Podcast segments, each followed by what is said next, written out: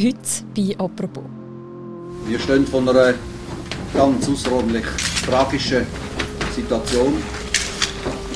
Es hat sich heute Morgen zwischen 8 und 9 in den Räumlichkeiten vom Bauamt 2 ein eigentliches Drama abgespielt. Hat es einfach fast nicht für möglich gehalten, dass in Zürich ein Chefbeamter einfach ins Haus hineinkommt, an seinen Arbeitsort kommt und dort vier Leute abschießt, einen fünften schwer verletzt. Man hat es einfach nicht für möglich gehalten, dass so etwas bei uns möglich ist. Ein Vierfachmord in den 80er Jahren. Ja, ich war am Telefon und wir hatten Türen offen. Also wir haben interne Türen zueinander. Und habe ich gehört, dass schießt. Dann sagt meine Freundin am Telefon, du, das sind Schüsse. Dann nochmal. Und dann habe ich gesagt, ja, du, ich rufe zurück und habe gerade aufgehängt und mache so ein bisschen die Tür auf und sehe, dass der Gabi am Boden liegt. Und es ist zwei, zwei Meter von mir, oder? Tiefe Trauer und schwerlastende Sorge erfüllen uns. Eine Tat, die die ganze Schweiz erschüttert aber auch ein Mörder, der erstaunlich viel Sympathie bekommt. Ich war 34 Jahre lang bei der Stadt Zürich. Mhm. Das hätte einem auch passieren Sie meinen, als Opfer hätte es einem auch passieren Dass man verschossen wird? Nein, dass man, dass man ein Schamun wird. Ja.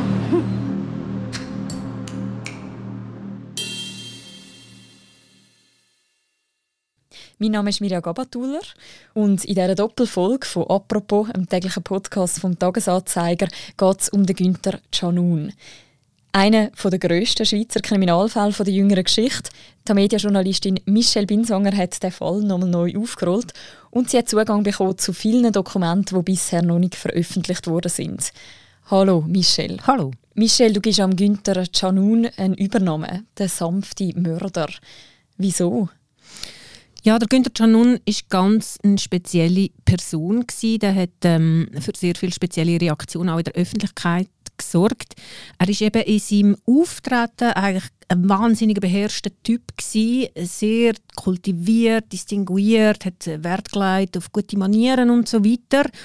Und es ist bei ihm eben so eine typische Kurzschlusshandlung gewesen, der Vierfachmord, oder? Der hat, ähm, wie man es immer schon jetzt bei neueren Kriminalfällen auch gehört, ja, man, das ist ganz nett, man hat ihm nie etwas angemerkt und das war bei ihm auch so gewesen. Der hat einfach, das ist unter einem wahnsinnigen Druck und Stress gestanden und eines Morgens ist er ins Büro mit seiner Pistole und hat vier Leute verschossen. Aber also von außen wirklich einfach nicht dem Klischee einem Mörder entsprechend, sondern eigentlich einfach ein Typ, ein 0815-Typ ein 0815-Typ und vor allem ist er auch nach seiner Tat ähm, eben sehr äh, auch auf Sympathie gestoßen. Die Leute haben ja eben gefunden, ja, der Canun, also da sind ganz viele Frauen haben ihm ins Gefängnis geschrieben und haben ihn heiraten und so weiter. Und das ist wirklich das Spezielle, dass er eben einerseits für Entsetzen gesorgt hat bei den einen, aber eben auch auf Verständnis gestoßen ist. Komm, wir fangen mal von vorne an. Der Günther Canun ist in den 80er Jahren Chef der Baupolizei Zürich, also von der Behörde, die zum Beispiel Baugesuche bewilligt oder sich auch mit Beschwerden muss umschlagen. Wie ist denn die Stimmung auf dem Amt in den 80er Jahren? Also man muss sehen, das ist die Zeit, wo das Pensionskasse-Obligatorium eingeführt worden ist und das heißt, es ist plötzlich wahnsinnig viel Geld herum, wo eben ins Bauen gesteckt worden ist. In den 80er Jahren ist Zürich neu gebaut worden und das Bauamt 4, wo der Günther Canun Chef war, ist dort mit drin gestanden. Also die haben Baubewilligungen, juristische Fragen klären. Es ist gleichzeitig ähm, das Amt umbauen, neu organisiert worden. Es ist unterbesetzt gewesen. und das sind einfach wahnsinnig viele streng zusammengelaufen und Günther Canun ist äh, weder ein Manager noch ein Jurist gewesen, er ist ein Architekt gewesen. Und er ist an, zu dieser Stelle gekommen und ist von Anfang an einfach völlig überfordert gewesen, hat viel zu viel Arbeit gehabt und äh, er hat sich eben auch nicht so wirklich auskennt in den Fragen, die er hat müssen klären Und dann ist er unter einem wahnsinnigen Druck gekommen und er hat das Gefühl gehabt, ähm, man agitiert gegen ihn. Also er hat tatsächlich auch Gegner gehabt in diesem Büro, vor allem Architekten und Juristen, die gesagt haben, der ist unfähig, der Typ. Und gleichzeitig ist er aber auch noch in einer schweren Lebenskrise gewesen. Seine Frau hat ihn gerade verloren. Ähm, beziehungsweise er, sie haben sich scheiden ja und es ist ihm sehr schlecht gegangen er hat fast nicht mehr geschlafen er hat nur noch geschafft und er ist äh, dann eben so in einen Zustand gekommen wo nachher die Tat passiert ist Du erzählst jetzt gerade, eben, der Günther Canun ist in einem Job, wo alles durcheinander läuft. Er ist total gehetzt, überfordert und er ist eben nicht besonders beliebt. Heute wird man vielleicht von Mobbing reden mit einem neuen Begriff. Und er richtet dann nachher darauf oben ein Blutbad an. Du tönst es auch schon an. Wie kommt es denn dazu, dass er eben vier von seinen Mitarbeitern schlussendlich erschießt und einen weiteren schwer verletzt? Was passiert in diesen Wochen vor der Tat? In der Woche vor der Tat ist er angegriffen worden von denen, die er nachher umgebracht hat. Es ist ein kritischer Zeitungsartikel erschienen in der Zürich-Woche, wo er auch ähm, angegriffen worden ist. Das gilt als ein Auslöser von der Tat. Und am Vortag von der Tat hat die sogenannte Tribunalsitzung stattgefunden. Das ist eine Sitzung mit den späteren Opfern, Günther Canun und einer Reorganisationsfirma. Und da ist er äh, von eben diesen späteren Opfern sehr direkt direkt und stark angegriffen worden und hat sich dann äh, scheinbar so ohnmächtig gefühlt, dass er nicht mehr anders gewusst hat zu reagieren als mit dem Amoklauf, sagt man normalerweise, aber es ist eben eigentlich nicht ein Amoklauf gewesen, sondern er hat ganz gezielt seine Mitarbeiter verschossen.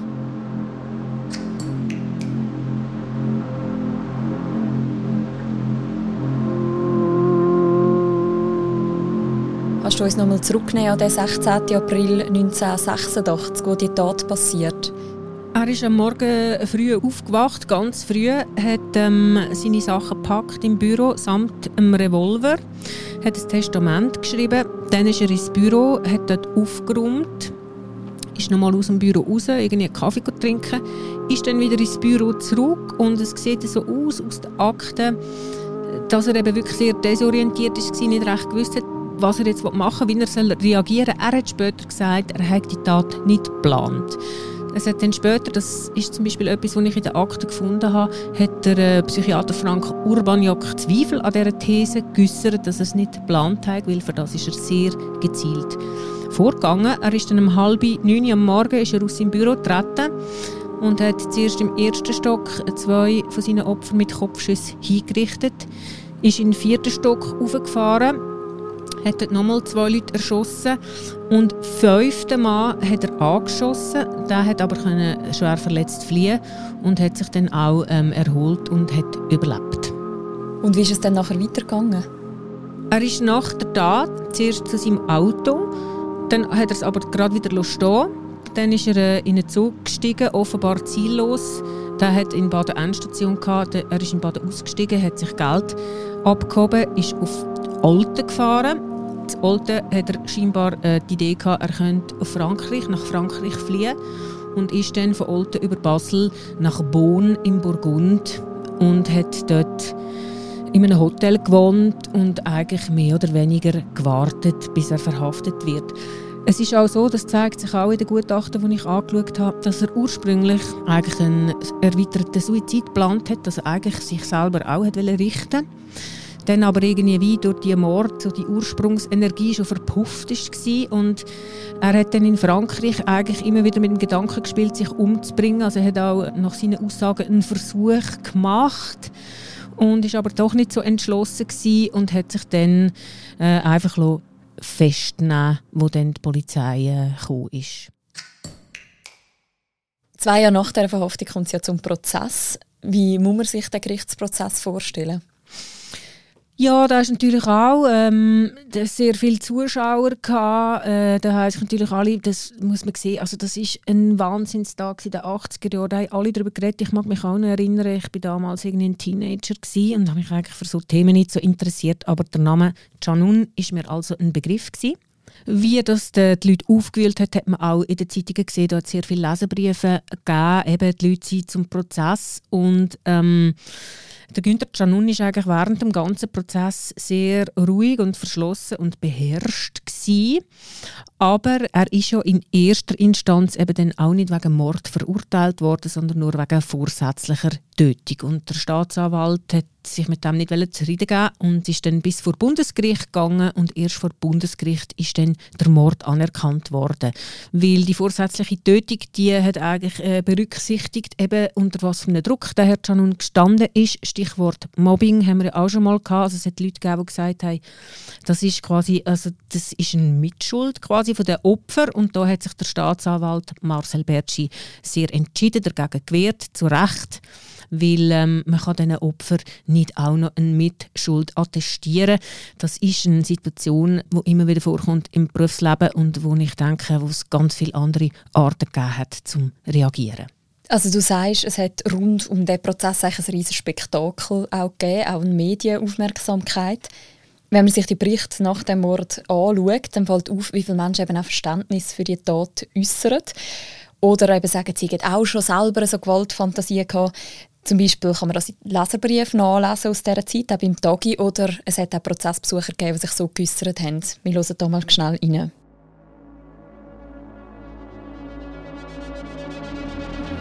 Endlich hat mal einer richtig aufgeräumt. Ich war auch schon nahe daran zu schießen. Hoffentlich warnt das meinen Chef. Ich würde auch am liebsten jeden Morgen mit der Pistole durch das Büro rennen und alles niedermachen. Wegen was kommt man so einem Prozess? Einfach nur der Mörder. Den Mörder wollen Sie sehen? Ja. Also es sind nicht da viel, viel traurige Hintergründe dahinter. Da man ihn also nicht als einfach taktlos als Mörder herstellen Das sind da persönliche Hintergründe, die man ganz sicher muss berücksichtigen muss. Oder? Er tut doch einem leid im Großen und Ganzen. Und wieso? Und jetzt, ja. Was er gemacht hat, das hätte natürlich schon nicht dürfen. Das ist schon klar.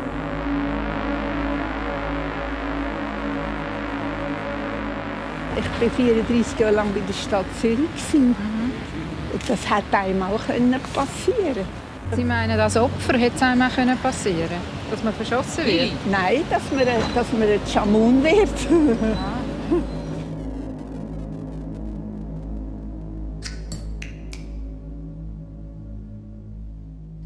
Die Töne stammen aus einem Doc vom SRF aus dem Jahr 1988. Du, wo eben gesagt hast, du hast das als Teenie auch mitbekommen, kannst du dir das erklären? Wie hätte der Janu zu so einer Identifikationsfigur können werden ich glaube, da haben verschiedene Faktoren zusammengespielt. Also einerseits eben die Situation ähm, mit der Bautätigkeit in Zürich, oder das hat natürlich sehr viele Leute verunsichert. Das hat auch so ein Gefühl von Umwälzung gegeben. Man hat sich da eben nicht, nicht die Stadt nicht mehr wiedererkennt, denn das Narrativ von dem brutalen System, wo die Leute die Mangel nimmt und sie eben zerquetscht zwischen den Geschäftsinteressen da. Mit dem haben sich sehr viel können identifizieren. Das liest man ja eben auch in den Leserbriefen, dass viele sagen, ja, ich befinde mich auch in so einer unhaltbaren Situation. Ich interpretiere es halt auch noch so ein bisschen, das ist halt auch so eine Schweizer Eigenart, eben so die, die passive Aggressivität, eben das lieber alles reinfressen in sich und nichts gegen außen zeigen. Und da nimmt man natürlich in Kauf, dass es dann irgendwann mal explodieren kann. Und der Canun, der ist explodiert. Und äh, er hat das auch gesagt, eben, das ist dann auch so erzählt worden, der ist zusammengebrochen unter dem System. Er hat selber gesagt, es ist ein Materialbruch gewesen. Und ich glaube, mit dieser Lage, das hat einfach sehr äh, eine Seite zum Schwingen gebracht bei den Leuten, wo sie gedacht haben, eben, der ist eigentlich auch ein Opfer. Das sieht man auch daran, dass viele gar nicht wissen, also viele haben das Gefühl, er hat seine Chefs verschossen. Aber der Günther Canun hat seine Mitarbeiter, also er ist der Chef und er hat seine Untergebenen verschossen, aber das heißt schon damals ist das irgendwie wie äh, umgekehrt interpretiert worden, da ist einer gegen das brutale, mächtige System aufgestanden und hat sich gewehrt. Ähm, ein Wilhelm Tell der Büroangestellten. Der Canun hat ja selber auch sehr viel zu dem Mythos beigetragen, der sich da gebildet hat. Also er hat sich auch selber eben immer als Opfer bezeichnet von so diesen, von dem unmenschlichen System, wo er drin ist. Und ich möchte noch schnell etwas hineinhören, was auch in diesem Doc Ursula Koch, damals SP-Stadträtin, sagt.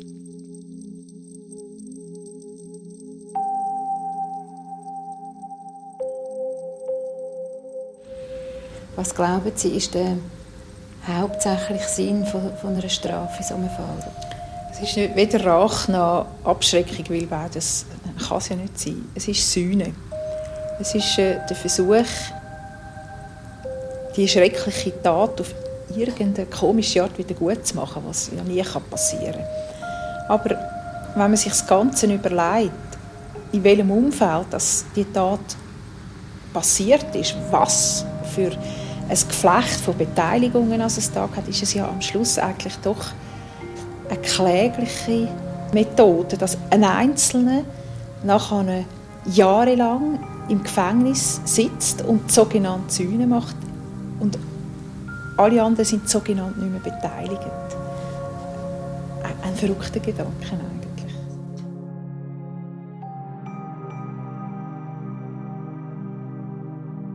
Du, wo jetzt dich so viel mit diesen Akten auseinandergesetzt hast, wie würdest du jetzt das Narrativ äh, bewerten? Kann man bei so einer Tat wirklich von einem Geflecht von Beteiligungen reden? Beteiligung ist sicher das falsche Wort. Also man kann sagen, es war eine sehr schwierige Situation. Gewesen. Der Günther Canun ist nicht der richtige Mann auf diesem Posten und das hat man wissen, weil ähm, in seiner vorherigen Arbeitsstelle ist er auch, er hat als nicht teamfähig gegolten, als schwieriger Mitarbeiter, aber er hat fachlich eigentlich nicht den Hintergrund mitgebracht. Und es hat Signal gegeben, also der hat irgendwie, glaube 80 Wochenstunden vor der Tat hat er geschafft, einfach geschafft und geschafft und geschafft und nicht mehr aufgehört, aber er ist eben auch einer gewesen, der äh, sozial irgendwie nicht so gut angekommen ist und darum auch nicht hat können sich wehren gegen das oder Hilfe suchen, wie man das heute würde machen oder eben einen anderen Weg suchen, als seine Mitarbeiter verschießen. Und insofern kann man schon sagen, ja, es hat da sicher Rahmenbedingungen gegeben, die nicht ideal waren und wo man kann sagen, das hätte man besser machen können. Also da haben andere vielleicht auch Fehler gemacht. Allerdings die Verantwortung für so eine Tat, die liegt schlussendlich nur beim Täter selber. Und eines der Probleme, das ich jetzt äh, aus der Recherche gelernt habe im Günther Canun, war eben, dass er das nie akzeptieren konnte, dass er immer gesagt hat, ich bin eigentlich ein Opfer von diesem System und sein Anteil an der Tat und seine Verantwortung nie wirklich aufgeschafft hat. Er hat auch nie eine Psychotherapie gemacht, obwohl das eigentlich vorgesehen wäre in der, in der Haft. Und dann ist er natürlich schon in Stunde, aber hat einfach nie etwas von sich erzählt. Und das ist dann schlussendlich auch einer der Faktoren gewesen, wo das, äh, der Justizvollzug sich eben nicht sicher war, wie viel Gefahren von dem Mann ausgeht, weil er eben das nicht aufgeschafft hat und weil man nicht gewusst hat, wenn er wieder in eine Stresssituation kommt, nach der Entlassung, ist er dann noch eine Gefahr für die Gesellschaft. Und das hat man äh, versucht abzuklären. Da hat es verschiedene Bemühungen gegeben, eben auch mit dem Frank Urbaniok, das zu beurteilen, weil das, hat, eben, das ist das, was einfach alle haben vermeiden dass man den rauslässt und dass es dann wieder zu einer Tat kommt. Und an dieser Stelle machen wir einen kleinen Cliffhanger. Um genau diese Fragen geht es nämlich am Montag im zweiten Teil von dem Podcast. Wie geht man mit so einem Mann um, der so ein Verbrechen begeht und sich trotzdem auch Jahre später nicht schuldig fühlt? Und was ist eigentlich später aus dem Günther Canun geworden? Das gehört am Montag. Und wenn euch bis dann langweilig ist, dann kann ich euch nur sehr empfehlen, die Geschichte von Michelle auch noch nachzulesen. Die ersten zwei Teile die sind bereits online. Wir tun auch den Link dazu im Beschreibung zu deren Episode. Und der dritte Teil der erscheint am Samstag online und am Sonntag in der Sonntagszeitung. Ich freue mich, wenn ihr am Montag wieder einschaltet. Bis dann. Ciao zusammen.